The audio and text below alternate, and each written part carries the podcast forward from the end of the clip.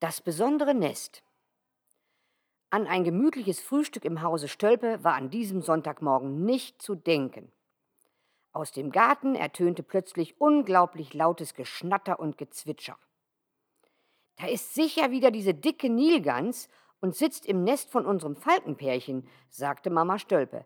Das geht schon ein paar Tage so. Tom und Mia liefen sofort zum Küchenfenster. Tatsächlich, im Falkennest saß die dicke Nilgans und wurde von dem Falkenweibchen aus der Luft immer wieder attackiert. Die Gans beeindruckte das aber wenig. Ich bleibe hier und brüte meine Eier aus, schnatterte sie lauthals.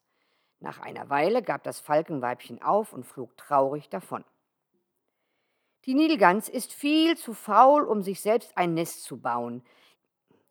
Ich habe mal im Internet nachgelesen und da stand, dass sie doch wirklich Nester von Greifvögeln besetzen, erklärte Papa. Am nächsten Morgen machte sich die Gans auf, um Futter zu suchen. Das Falkenweibchen nutzte die Gelegenheit und flog schnell wieder in ihr Heim, oben auf dem Baum.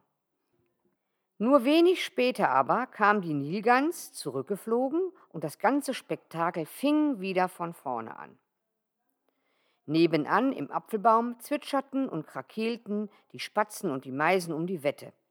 Ach, was war das doch schön ruhig in unserem Garten, bevor diese dicke Nilgans hier eingezogen ist. Justus der Kater von den Nachbarn fauchte böse.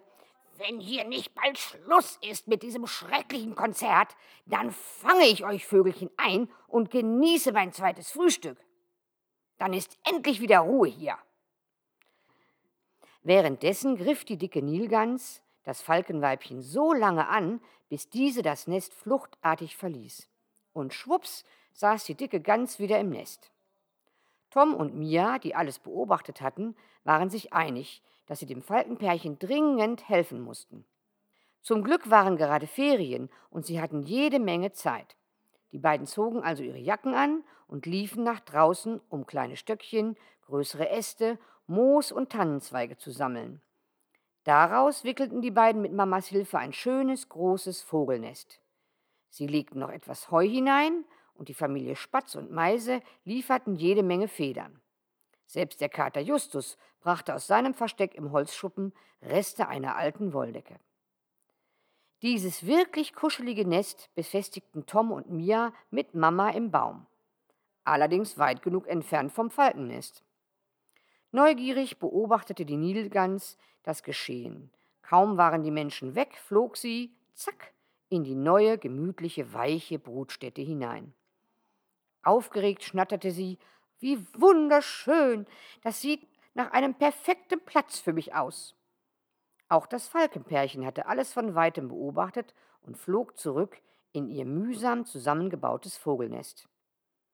So kehrte im Garten von Familie Stölpe endlich wieder Ruhe ein.